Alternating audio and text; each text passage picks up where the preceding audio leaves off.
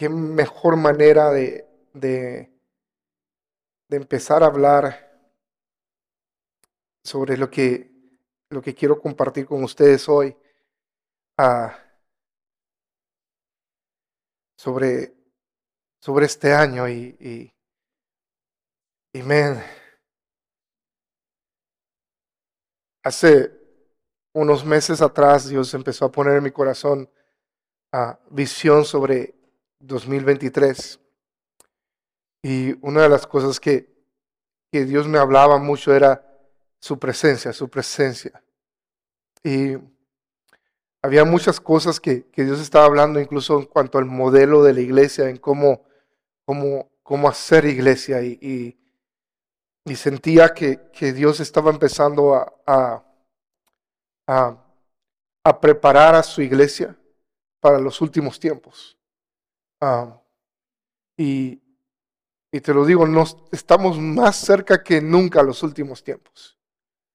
Esta semana leía, el, estoy leyendo nueve capítulos de la Biblia uh, durante este mes. Estoy en, en, un grupo que estamos leyendo todo el, el, el, el Nuevo Testamento en 30 días.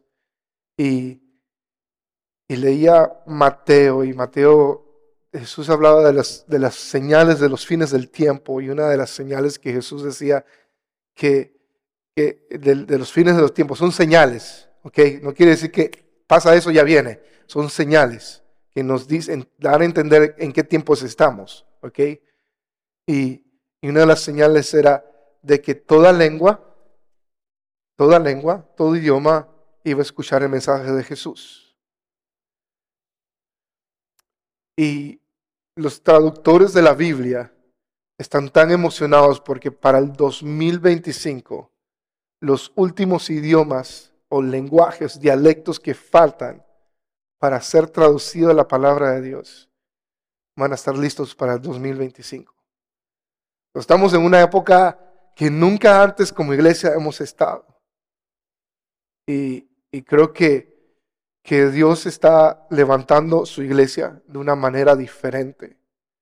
Y a medida que el, año pasado Dios me hablaba sobre la iglesia, sobre eh, lo que la dirección en que íbamos a caminar en el 2023, era algo retador porque, porque estamos entrando en un tiempo donde, donde, donde no podemos continuar siendo iglesia o hacer iglesia de la manera que lo hacemos.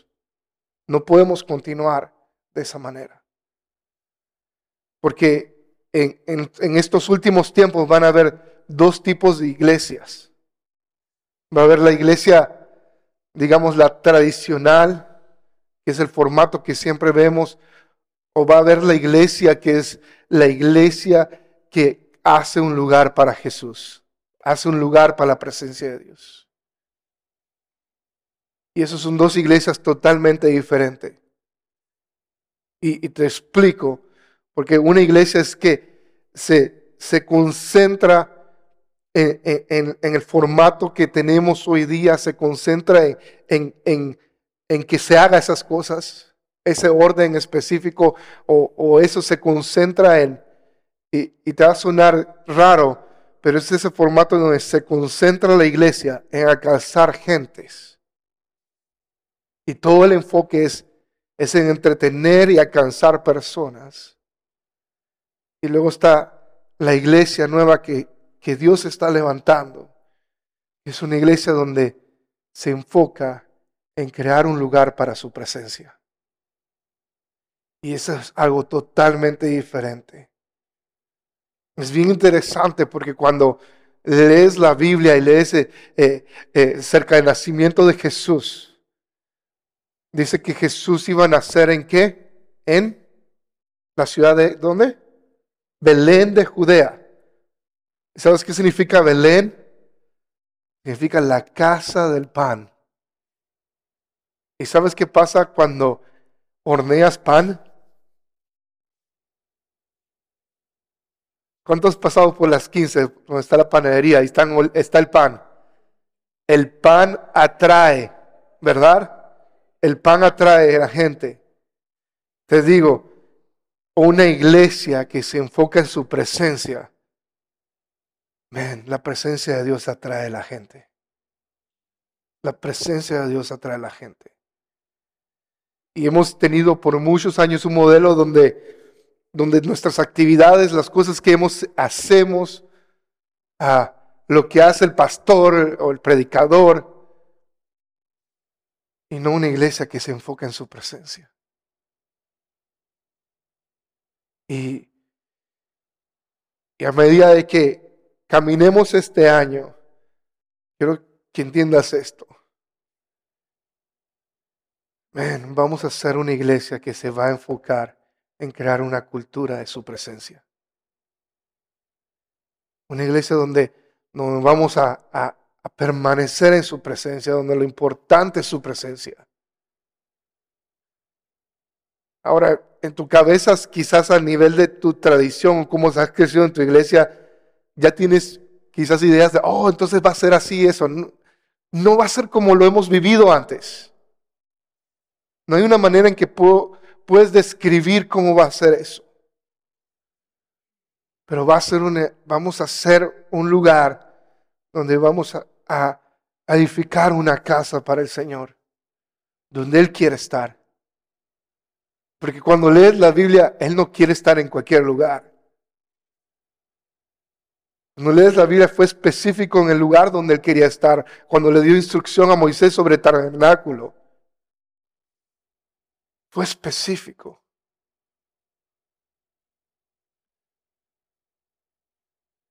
¿Sabías que el sueño de Dios siempre ha sido habitar entre su pueblo. ¿Comprendes eso? Empezamos, empieza la historia de la, de, la creación. ¿Y qué hace Dios? Crea un qué? Crea un jardín. ¿Has pensado por qué un jardín?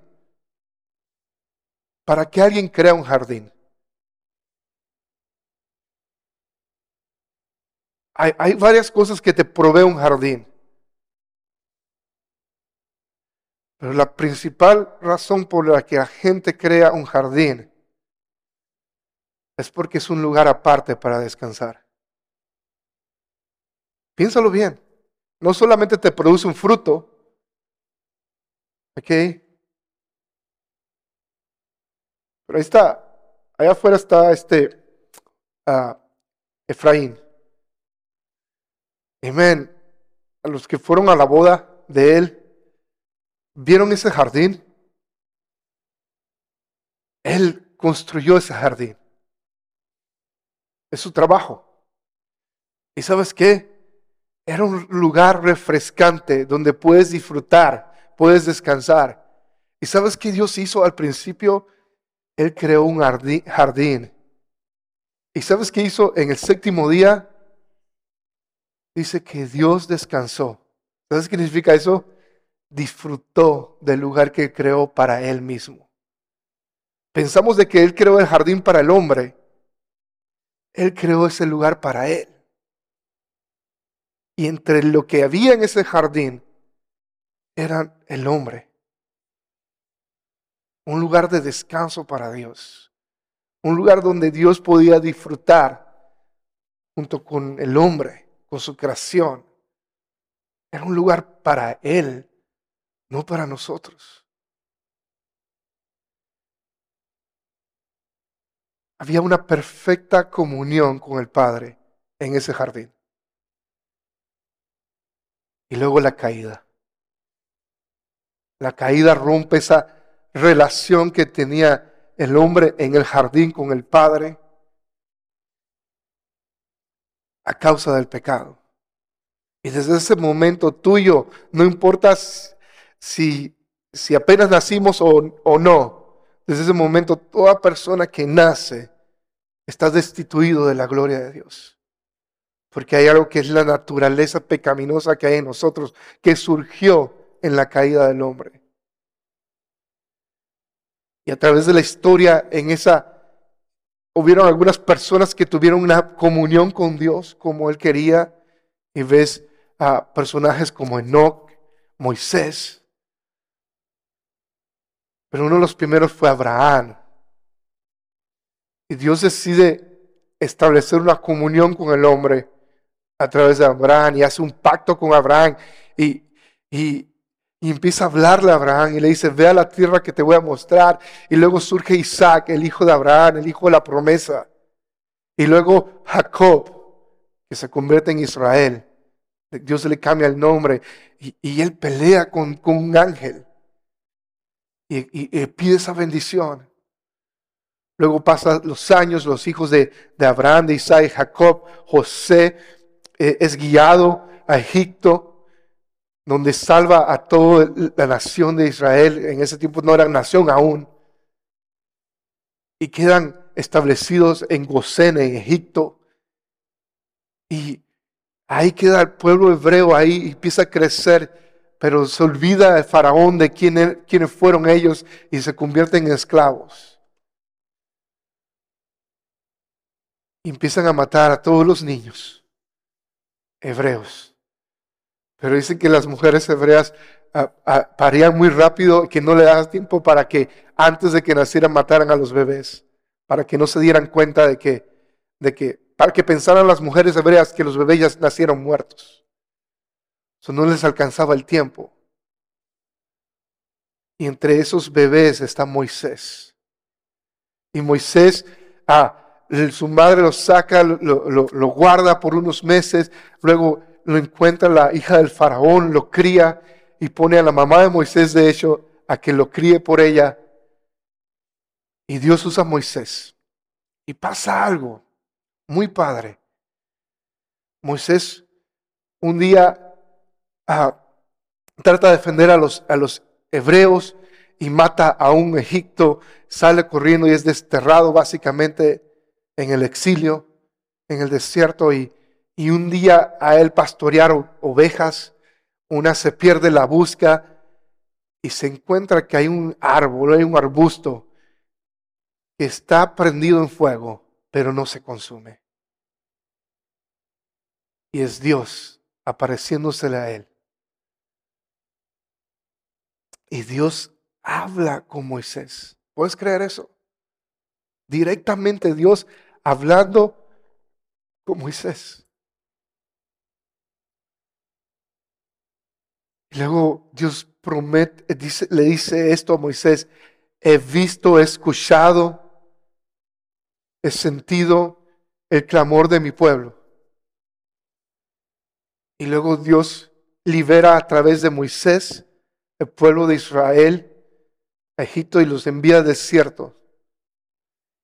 Y ahí donde en el monte Sinaí, saliendo de Egipto, la gloria de Dios desciende y se escuchan truenos y está Dios ahí presente con Moisés, 40 días, 40 noches, y Dios le habla a Moisés. Y le da la ley, los diez mandamientos a Moisés. Y Dios hace un pacto con Moisés y un pacto con nosotros. Y este era el asunto. El propósito de la ley no era para acercarnos a Dios, era para darnos cuenta de que no podíamos acercarnos a Dios, de que no podíamos ser santos como Él es santo. Y que necesitábamos de un sacrificio para poder acercarnos a Dios. Necesitábamos ser salvos. Y, y cuando, cuando se instituye el tabernáculo, e, era bien interesante porque cuando estaba el tabernáculo ellos estaban en el desierto. Y quiero que te imagines esto, un, cuadro grande en, este, en esta habitación. Y, en ese cuadro había diferentes tiendas de campañas por tribus. Eran diferentes tribus. Y estaban las, diferentes tribus en ese cuadro.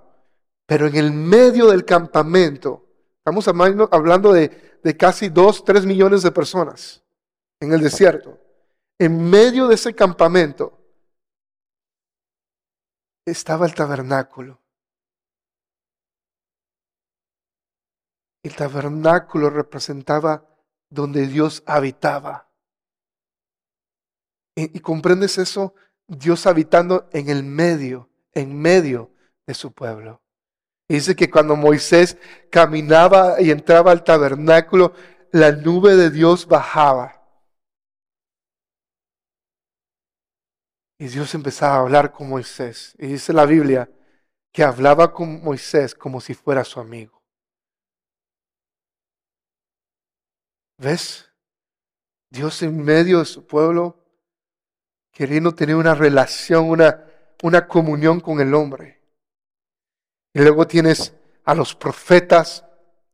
Y aquí empieza a cambiar un poco la dinámica.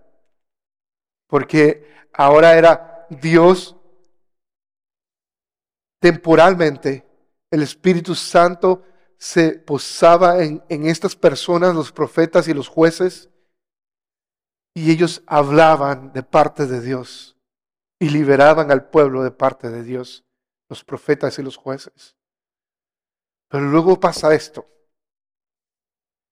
Durante ese tiempo de, los jueces, Dios estaba dirigiendo el pueblo. Era un pueblo diferente, no tenía rey. Pero el pueblo de Israel dice, Dios queremos un rey. Y Dios le dice, pero yo soy su rey. Dice, queremos ser como las otras naciones. Pero Dios le dice, pero ustedes no son como las otras naciones. Israel rechazó a Dios como rey y le pidió a Dios que le diera un rey. Y Dios le da un rey a Israel. Saúl fue el primer rey. ¿Y sabes qué pasa? Entonces Dios, a través del Espíritu Santo, temporalmente empieza a habitar en Saúl. Pero Saúl desobedeció a Dios en muchas ocasiones. Y porque desobedeció a Dios, Dios no podía estar ahí. Porque todavía el problema del hombre era el pecado. Y Dios siempre ha querido habitar, siempre ha querido tener una intimidad con nosotros. ¿Entiendes eso? Recuerda que el jardín Dios lo creó para Él descansar y nosotros éramos parte de ese lugar de descanso de Él. Y surge un nuevo rey, David. Y David, la Biblia habla de que era un hombre conforme al corazón de Dios. ¿Sabes cuál es la, la cualidad más grande de David, que lo destacó como un hombre conforme al corazón de Dios, ¿cuál es el secreto de David? Era de que era un hombre que fallaba constantemente a Dios, pero se arrepentía de corazón. Quizás tú estás pensando que iba a decir era porque era un gran adorador. Pero si tú ves todos los escritos, la mayoría de los escritos de, de David, hablan mucho de arrepentimiento también. Si te das cuenta de que un hombre conforme al corazón de Dios es un hombre que, que desea poner a Dios primero y honrar a Dios primero. Y camina en el arrepentimiento. Entonces David empieza a soñar con un lugar para Dios, pero no, puede, no construye ese lugar. su hijo Salomón construye el templo que soñó David. Y luego cuando se inaugura el templo dice que baja el fuego, la gloria de Dios y consume el sacrificio. Y otra vez nuevamente Dios habitando en medio de su pueblo. Y nuevamente sucedió algo. Israel se alejó de Dios, se olvidó de Dios. Muy parecido a lo que nosotros hacemos en nuestra vida y, se alejó de Dios. Entonces, lo que hace Dios es que respeta sus decisiones. Y dice, si no me quieren, entonces me voy. ¿Y qué pasa cuando Dios se fue? Vienen otras naciones y conquistan, persas, babilonios, y llevan a Israel a cautividad. El templo es destruido, las murallas de la ciudad son destruidas. el arca se empieza a perder. Y toda relación de Israel con Dios ahora cambia porque ya no hay templo, ya no hay tabernáculo. Luego Dios restaura a Israel en ocasiones, pero constantemente vuelve a, a pasar esas cosas, a pecar y alejarse de Dios. Y pasa un tiempo donde por un poco más de 300 años Dios no dice nada. Y son los años de silencio. Eso lo ves en el libro de Malaquías, entre Malaquías y Mateo. Los años donde no hubo profeta y surge algo. Dios envía a un profeta llamado Juan el Bautista, que tenía el espíritu de Elías. Y era para preparar el camino. Y el mensaje era, arrepiéntanse y vuelvan a Dios. Y luego surge Jesús. Y el mensaje de Jesús, el Mesías, era, arrepiéntanse y vuelvan a Dios. Y Jesús ministra en la tierra por tres años, ejerce su ministerio y ha llevado la cruz a morir por nuestros pecados. Ahora te voy a leer esto. Efesios capítulo 2 del 1 al 4 dice, antes ustedes, nosotros, estábamos muertos por causa de su desobediencia y sus muchos pecados. Vivían en pecado igual que el resto de la gente, obedeciendo al diablo, el líder de todos los poderes del mundo invisible, quien es el espíritu que actúa en el corazón de los que se niegan a obedecer a Dios. Todos vivíamos así en el pasado, siguiendo nuestros deseos nuestras pasiones y la inclinación de nuestra naturaleza pecaminosa. Por nuestra propia naturaleza éramos objeto del enojo de Dios, a igual que todos los demás. ¿Ves eso? Teníamos esa naturaleza pecaminosa antes de conocer a Cristo, antes de rendir nuestra vida a Jesús. Estábamos muertos por causa de la desobediencia. Pero Dios, el verso 4 dice, tan rico en misericordia que nos amó tanto, que a pesar que estábamos muertos por causa de nuestros pecados, nos dio vida cuando levantó a Cristo de los muertos. Y es solo por la gracia de Dios que ustedes han sido salvos. ¿Por qué crees que Jesús murió en la cruz por nosotros?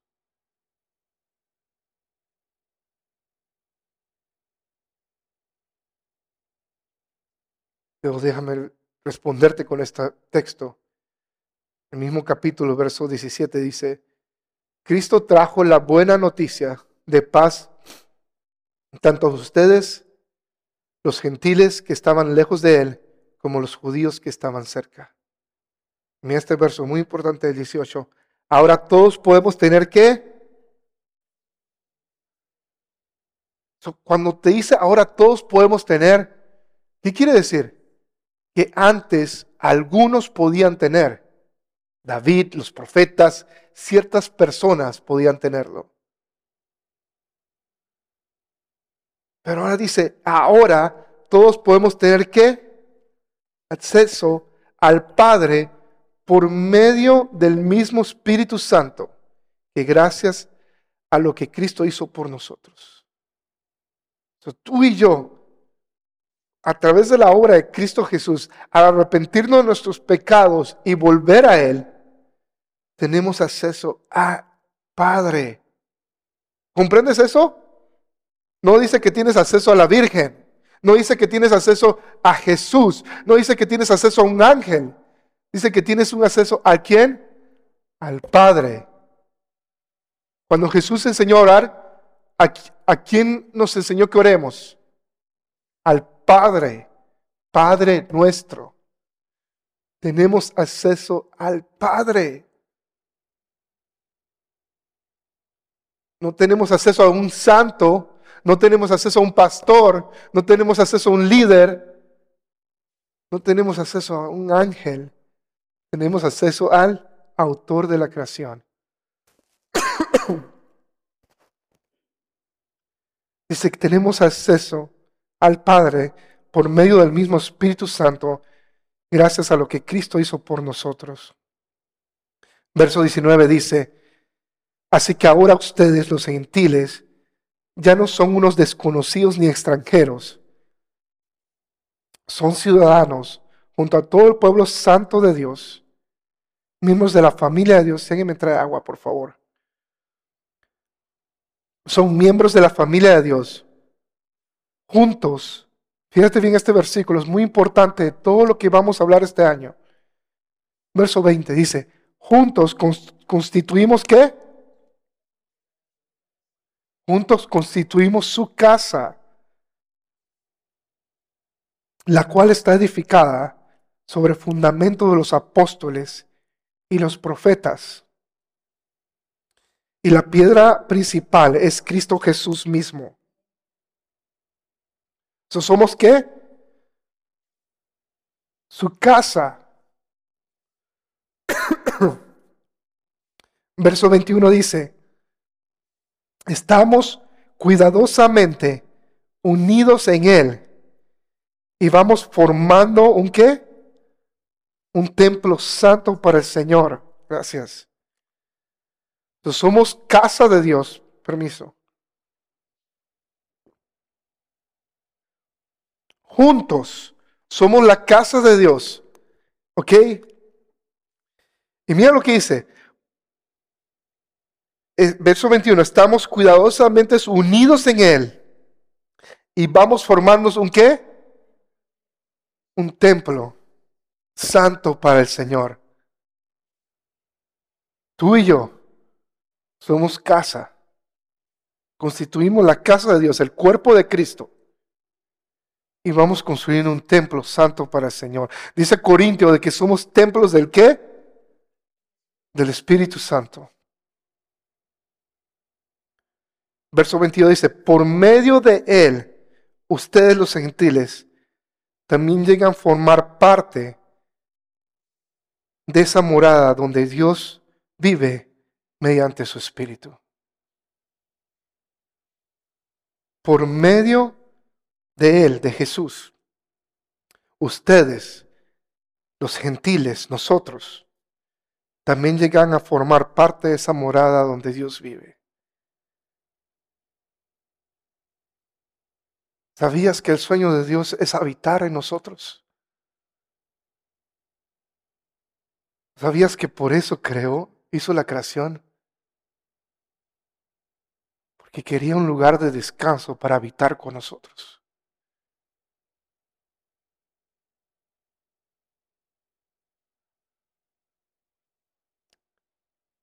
¿Habrá algo más importante que la presencia de Dios? Piénsalo. Porque esta es una pregunta muy difícil de responder. Pareciera fácil, porque te digo esto, nuestra religiosidad nos hace decir la respuesta correcta es no, no hay nada más grande que estar en su presencia. Pero esta no es una pregunta de saber la respuesta correcta. Estas preguntas se trata si nuestras vidas representan eso. Nuestras vidas representan realmente de que su presencia es suficiente.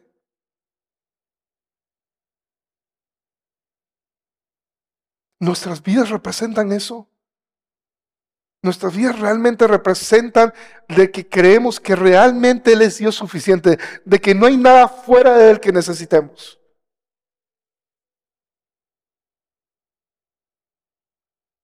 Ahora se hace difícil contestar esa pregunta, ¿verdad? Pero no fue lo que Jesús enseñó en Mateo 6. Dice, no se preocupen cómo, qué comerán, qué vestirán, sino más bien Pongan el reino de Dios y su justicia primero ante todo Y luego todas esas cosas llegarán a añadidura. Mira, cuando lees Mateo, eh, Mateo 6 y dice, poner el reino de Dios y su justicia primero, no está diciendo que te olvides de las segundas cosas, de las otras cosas. Está diciendo, pon a Dios primero. Segundo puede ser tu trabajo, tu familia, las otras cosas.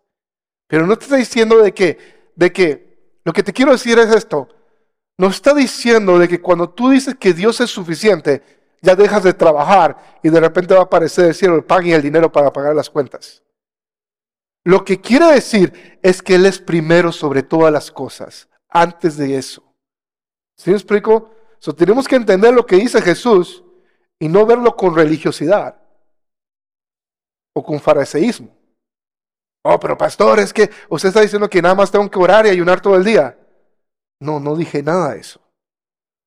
Pero si lo haces, va a ser beneficioso para tu vida. Pero es que tengo que trabajar. Claro, trabaja. Pero aún así Dios es primero. Es, es diferente. Tenemos que salir de nuestra religiosidad y ver lo que realmente Dios está diciendo. Pero a mí me, me dice el verso 21, dice, cuidadosamente unido en Él, vamos formando un templo santo para el Señor.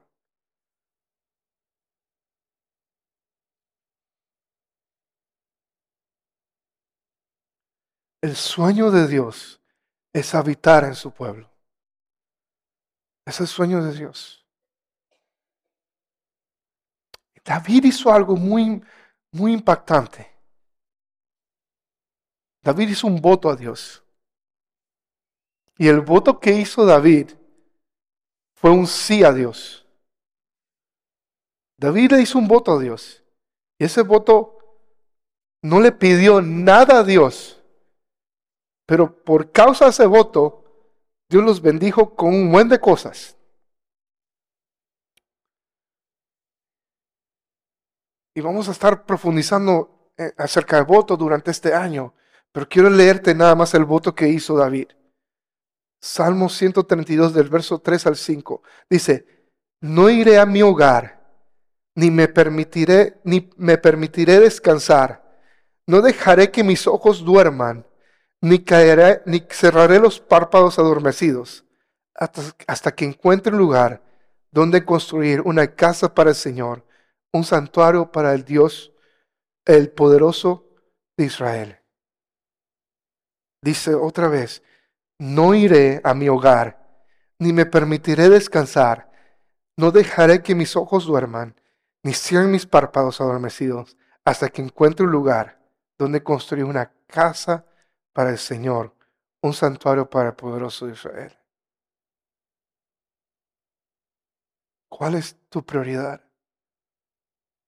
Es tu prioridad crear un lugar para el Señor.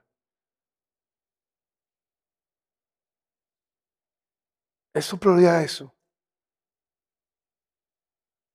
Es nuestra prioridad crear un lugar para, para nuestro Señor, donde Él pueda disfrutar.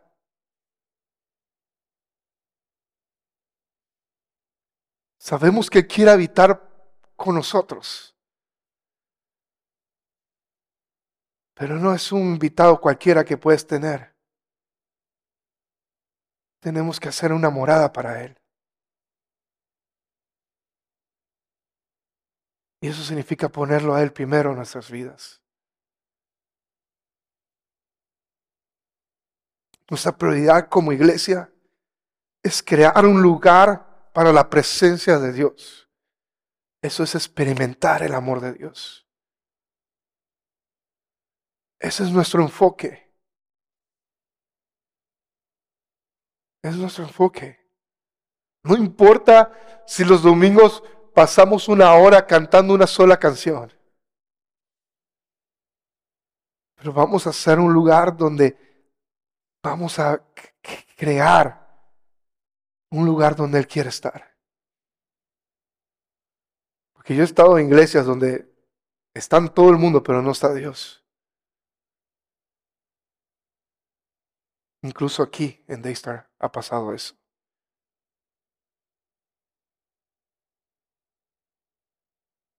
Y es muy fácil decir de que está Dios, pero estamos creando él una prioridad, estamos viviendo de tal manera, porque mira, esto no se trata de que, oh, es lo que venimos a hacer aquí en la iglesia. No se trata de eso, entiende. Esto se trata de cómo vivimos nuestro día a día. No estoy hablando de que, de que, de que simplemente aquí vamos a orar y, y Dios va a venir y va a aparecer, pero está Dios en tu hogar, en tu casa. ¿Está Él ahí o está Netflix? ¿Está Él ahí o está otro tipo de entretenimiento? ¿Sí me explico? Decía David, no, no, no dejaré que mis ojos se duerman, no, no dormiré hasta crear un lugar para Él. Y te pregunto, ¿estás dispuesto a ser como David y decir, ¿sabes qué? No voy, no voy a hacer esto, lo otro, hasta que cree un lugar para Él.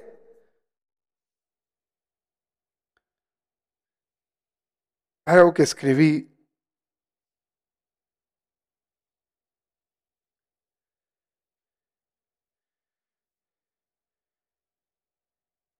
Basado en ese voto que te leí, yo escribí uno.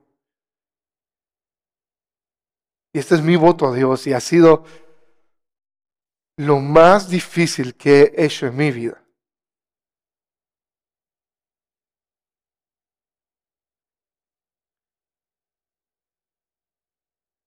pero ha sido siempre el deseo de mi corazón. Yo no sé si, tú estás igual que yo, pero no ha sido el deseo de tu corazón es siempre estar bien cerca de Dios. Porque desde que yo tengo 15 años, el único deseo, el único anhelo que realmente he tenido en mi corazón es poder estar en su presencia. Pero nunca tomé acciones reales para hacerlo. Siempre deseaba estar cerca de Él. Eso fue lo que escribí. Quiero ser un lugar de descanso para ti, Dios. Un lugar donde tu, tu presencia quiera habitar. Quiero crear ese lugar para que tú descanses hoy en mí. Que todo lo que haga en mi vida sea marcado por esta realidad antes de todo.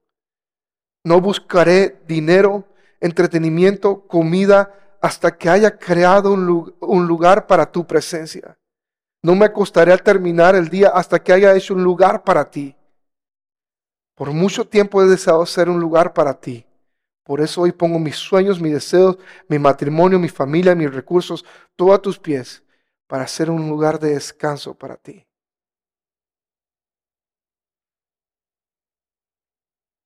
Y yo puse, no buscaré dinero, comida, entretenimiento, por, e, por esto. Porque lo primero que, que hacía era agarrar mi celular, revisar cuánto dinero hay en el banco, revisar eh, noticias de fútbol o lo que me interese antes de buscarlo a Él.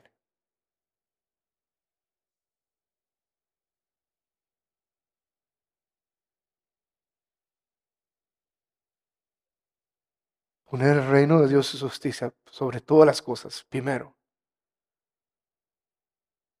Un lugar para su presencia.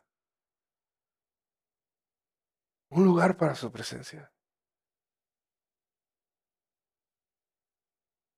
No me importa lo que, lo que esté pasando en el mundo. No me importa si, si se está jugando la final del mundial. No me importa si está pasando tal evento. Lo que quiero es su presencia.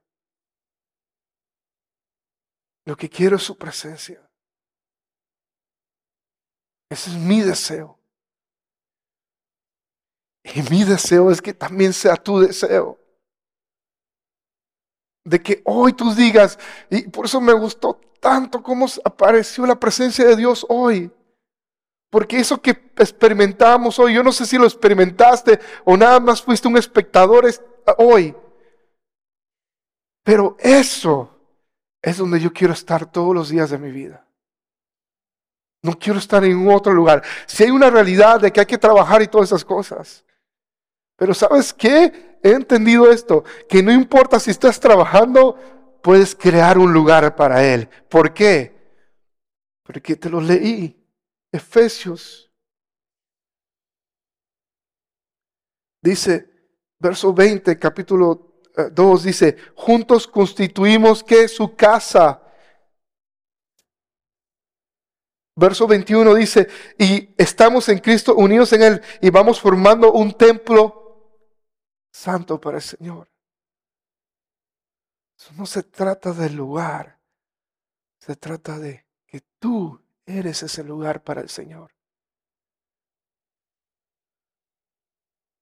No puedes depender de lo que ocurre acá, pero lo que ocurre acá cuando estamos juntos, oh, va a ser increíble. Va a ser increíble. Pero te digo, únicamente no hay ni otra fuente de cómo Dios va a bendecir tu vida. Escúchame esto, porque aquí vas a entrar en un dilema bien grande. Pero si, lo que, si una de las cosas que anhelas es tener dinero y que te vaya bien en la vida, tienes que estar dispuesto a sacrificar eso para que Dios sea lo primero. Porque cuando busques el reino de Dios y su justicia, Él te va a dar todo lo que tú necesitas y mucho más. Pero cuando tomas decisiones por dinero y no por la presencia de Él, entonces el camino a Él va a ser más difícil porque estás creando otro Dios que no es Él.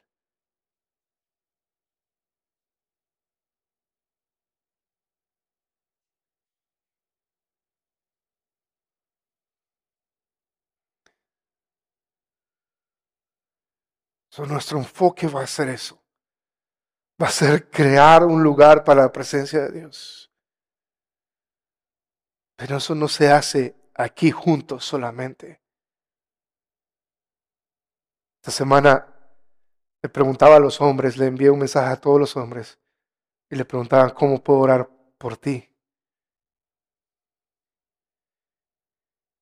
Y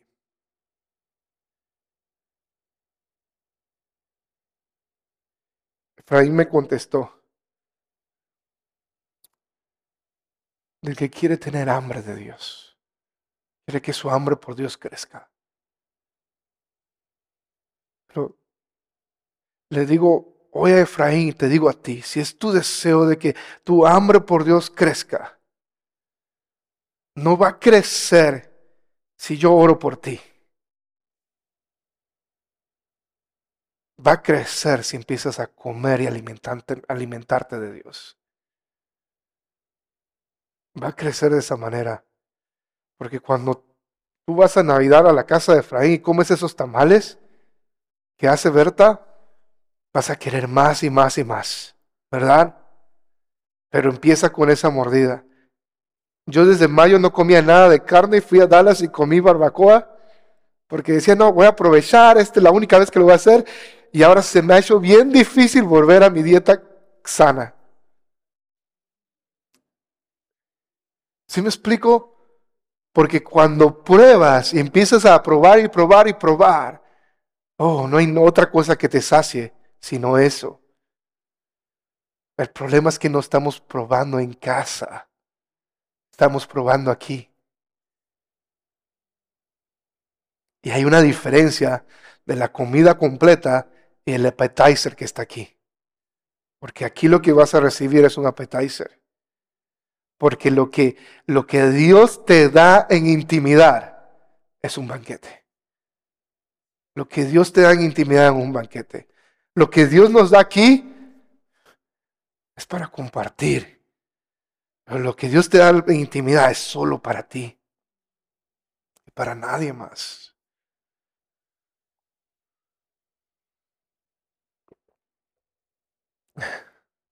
Pero vamos a desarrollar una cultura donde la presencia de Dios es lo más importante.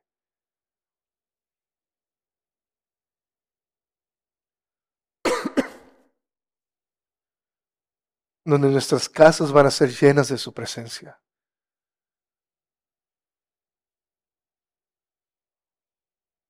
Este año, Dios va a hacer cosas impresionantes. Este lugar no se va a llenar por actividades. Este lugar se va a llenar por gente que quiera su presencia.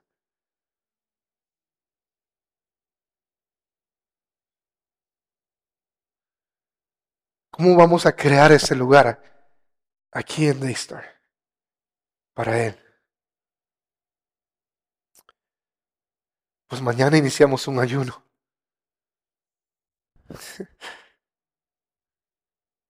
Por 21 días vamos a estar ayunando. Tú puedes ayunar de 6 de la mañana a 2 de la tarde y durante ese, ese horario tomas solamente agua. Puedes ayunar de 6 a 6, que es el ayuno tradicional hebreo, y durante ese tiempo nada más tomas agua. Puedes ayunar una comida, ya sea el lonche o la cena, y saltarte esa comida, no comer, pero durante ese tiempo que deberías comer, en todo tiempo que ayunes, es donde te vas a enfocar en leer su palabra. Mañana o creo que es hoy o mañana. ¿Es hoy? Ok.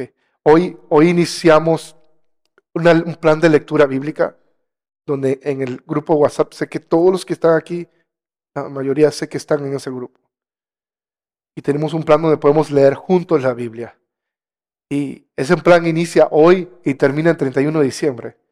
Para el 31 de diciembre vas a leer toda la Biblia. Tiene videos y la puedes escuchar, no tienes que necesariamente leerlo todo, sino que puedes poner el audio y escuchar la Biblia. Pero esas son cosas que desarrollan ese, esa hambre de Dios, que nos hacen estar en su presencia. Si nunca has ayunado, esto es lo que quiero que hagas. Toma el reto durante este ayuno. Si nunca has ayunado, ayuna, si nunca has hecho un ayuno en tu vida, empieza ayunando el lunch. ¿Ok? Y sé que te vas a, a, ponerte así, pero ¿sabes qué te puede ayudar para que el ayuno sea mejor? Empieza a consumir menos azúcares. Porque lo que te hace grumpy no es el hambre, es tu adicción que tienes. Porque eso que te pones molesto y que te duele la cabeza y todo ese rollo, busca la ciencia. ¿Qué dice la ciencia? Que son síntomas de qué? De desintoxicación. Quiere decir que tenías una adicción. ¿Ok? cuando tienes esos síntomas, cuando estás ayunando, no es que no puedes, es que eres adicto a algo. A los azúcares, al café, a esos estimulantes. Pero si tú nunca has ayunado por 21 días, sáltate el lunch. No comas el lunch. Y en vez, ponte a orar, ponte a leer la palabra de Dios. Esos 30 minutos si trabajas o lo que sea. Si ya tienes más experiencia ayunando, pues puedes ayunar de, de 6 a 2. Pero durante ese tiempo mantente en oración, mantente en la palabra. Hay otros que pueden ayunar de 6 a 6, está bien. Hay otros que pueden ayunar toda la semana y nada más tomar agua. Pero haz, haz lo que Dios, métete en este ayuno y no digas de que no puedes porque haces cualquier tipo de trabajo. Yo conozco hombres que trabajan duro en construcción, que han ayunado, como el año pasado este Fernando estuvo ayunando. ¿Dónde está Fernando? Aquí está. Y él trabaja en construcción. si alguien me dice, ah, es que yo no puedo porque trabajo en construcción, bueno, ahí está. ahí está vivo. ¿Ok? Está vivo. No, no te vas, no importa si eres flaquito o no. Nada más saltarte una comida, lo hemos hecho antes sin, sin, sin intención de ayunar. simplemente porque queremos trabajar y salir más temprano. Nos hemos saltado de lunch. Ahora podemos hacer eso porque queremos dedicar esa media hora a Dios, esos minutos a Dios. Eso es esto. Es una forma en cómo podemos crear un, hogar para Dios. Cómo podemos crear esas, eh, desarrollar ese hambre. Porque, porque nosotros como iglesia vamos a crear algo para poder desarrollar esas cosas en nosotros. Lo otro es, vamos a empezar desde mañana en el salón que está aquí de reunión. Desde las 6 de la mañana a las 9 de la mañana vamos a tener casa oración AM. Y casa oración, para que entiendas, cada vez que yo diga casa oración, significa nuestras reuniones de oración. ¿Ok? Son mañana desde las 6 de la mañana hasta las 9 vamos a tener el cuarto disponible para que simplemente vengas y puedas orar. Va a haber música de oración y puedas leer tu Biblia y orar. O simplemente adorar con la canción que esté puesta. Entonces, si tú entras a las después de las 7, después de las 8, después de las 9 a trabajar y tienes los medios para venir, vente. Porque no hay nada mejor que estar en su presencia. Vente, aquí yo voy a estar. Ahorita nada más tenemos un carro, so vas a requerir un milagro de que mi esposa se levante temprano y me deje aquí y regrese para llevar a eso a la escuela y todas esas cosas. Pues sí requiere una logística eso.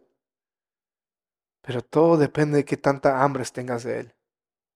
Porque si tienes hambre de Él vas a estar. Y no estoy diciendo, hay otros que no pueden porque salen muy, muy temprano. Pero no quita el hecho de que entre las seis y nueve, ya sea que estás manejando camino al trabajo, digas, sabes que Dios te voy a dedicar este tiempo y voy a orar.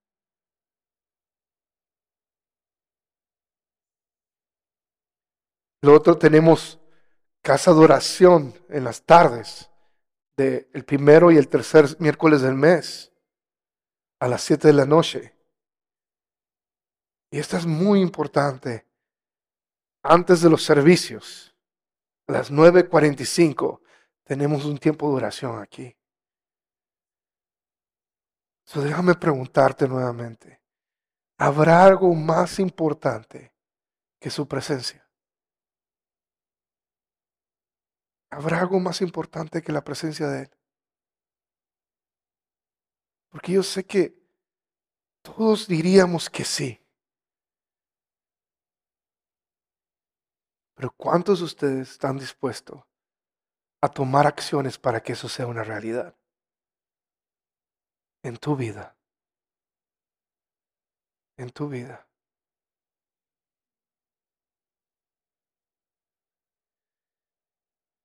Cuando yo hice este voto fue que estábamos en una conferencia y enseñaron sobre el Salmo 132.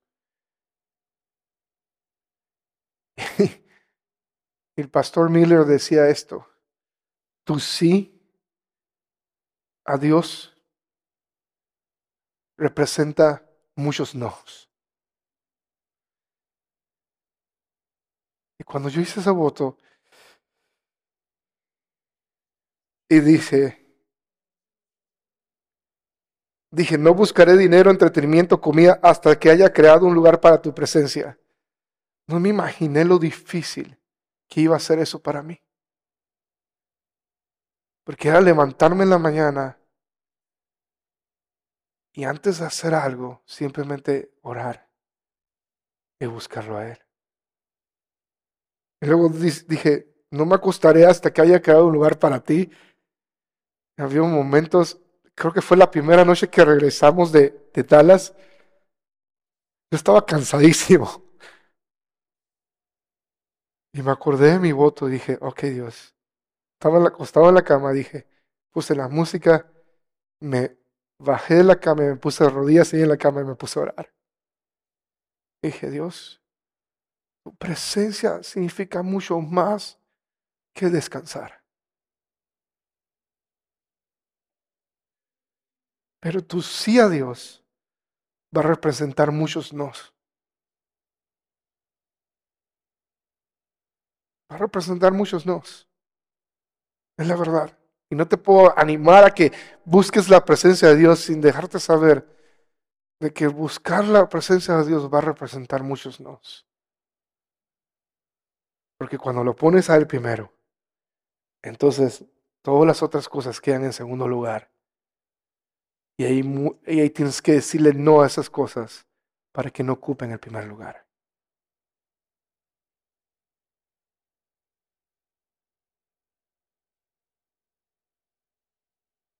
este año es lo que vamos a hacer. Vamos a buscar la presencia de Dios juntos y crear un lugar para Él. Van a haber muchas cosas que vamos a hacer diferentes. Para el otoño, este año, en el otoño, en agosto, nada más vamos a tener tres servicios al mes.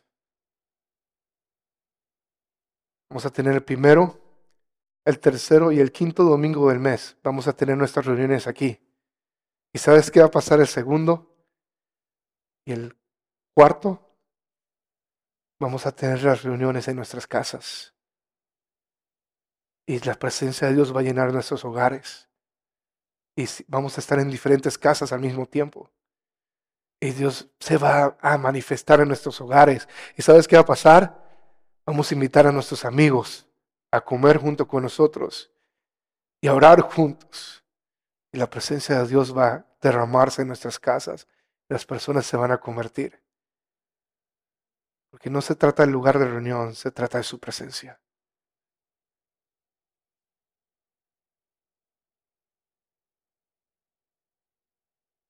Dios te va a usar a ti para alcanzar a otros y no solamente al pastor y el grupo de alabanza. ¿Ves lo que va a pasar? Dios te va a usar, pero necesitamos estar en su presencia.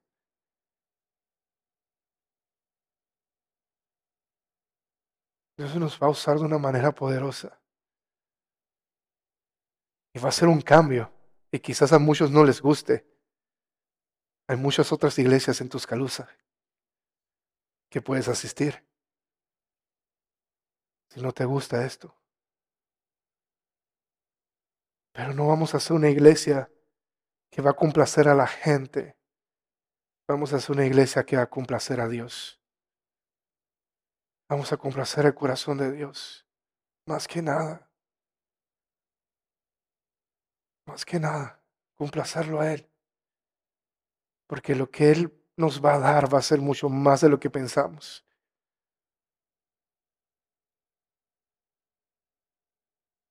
¿Cuántos quieren ver a Dios como nunca antes en sus vidas este año? Qué padre de que lo experimentamos. Pero ¿sabes qué?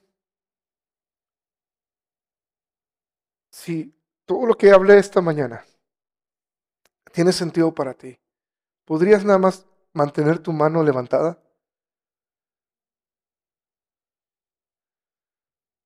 con tu mano levantada, déjame entender, ¿ok? Mantén tu mano levantada y bájala si no estamos en acuerdo, ¿ok? Si no te interesa, y está bien si no, ¿ok? Porque Jesús dijo que hay que saber medir el costo de buscarlo a Él, ¿ok? So, no todos estamos en el mismo lugar espiritual, ¿ok? Pero si tu prioridad en este momento, o tú dices, sabes que mi prioridad no va a ser eso, buscar la presencia de Dios, puedes bajar tu mano. Ok, so, si tu prioridad es eso, Ángel, por favor, puedes venir, si puedes venir. ¿Y sabes qué? Hagamos eso, busquemos su presencia en este momento.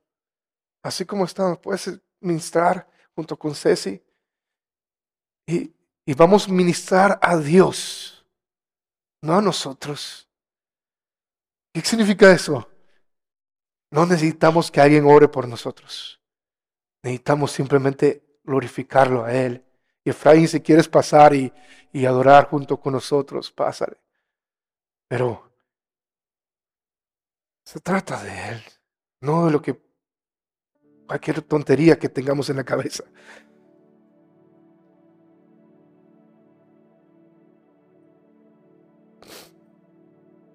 Oh, yeah.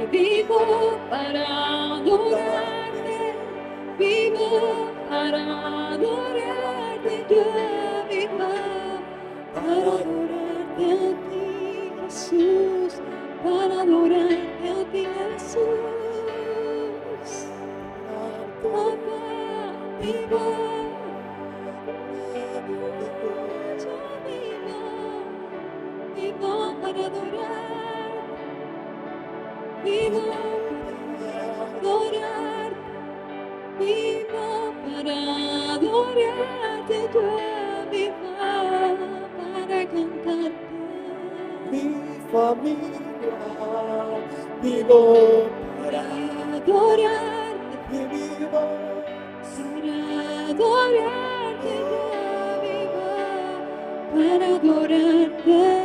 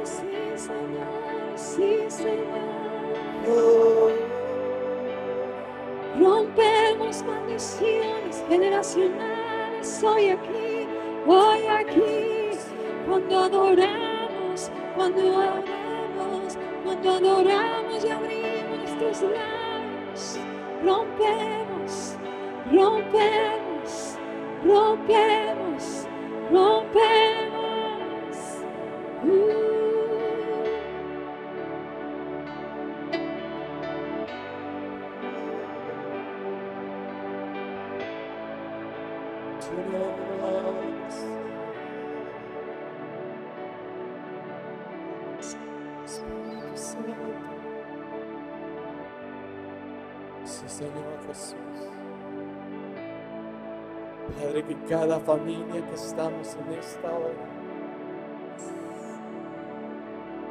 nos apasionemos más de tu presencia. Que cada padre de familia, cada hijo, Señor, de cada hogar, sea que estemos acá o en nuestros países, aún nuestras descendencias. Padre, podamos ser generaciones apasionados de tu presencia, Señor Jesús. Apasionados de tu presencia. Amando, Señor, con hambre tu presencia, Señor Jesús. Oh, séllanos con tu presencia, Espíritu Santo. Séllanos con tu hambre de tu presencia. Que esa presencia, Señor Jesús, llegue hasta nuestros huesos, pueda llegar hasta lo más profundo, Señor, de nuestro ser. En tu nombre, Cordero Santo. room.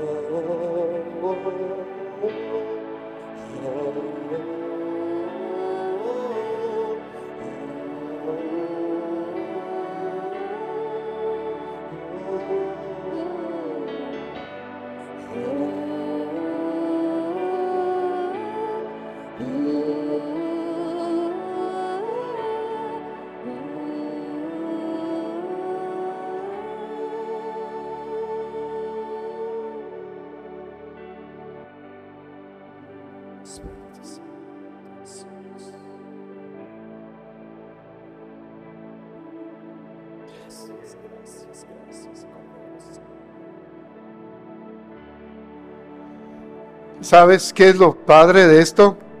Es que en Génesis Dios creó un lugar para habitar, para descansar, el jardín, para descansar en nosotros. Pero David, él, él tenía en su corazón en crear un lugar para Dios, que era el templo. Pero fue temporal. Fue temporal, no duró. Pero fíjate bien esto. A través de Cristo, Él creó un nuevo lugar para Él habitar. Él lo creó, nosotros.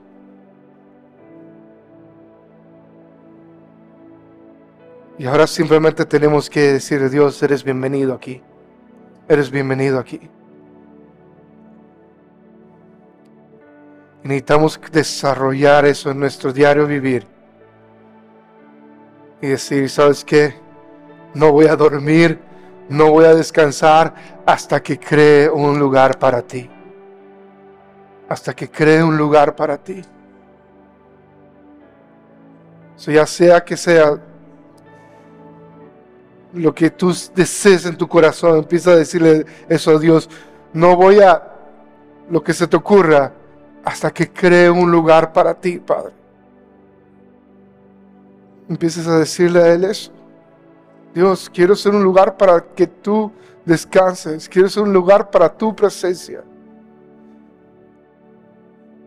Y empieces a hacer eso en tu diario vivir. No va a depender de lo que pasa aquí. Aunque lo que va a pasar aquí va a estar muy bueno cada semana. Pero como te digo, ese es el appetizer. La comida completa es en la intimidad. Es en la intimidad.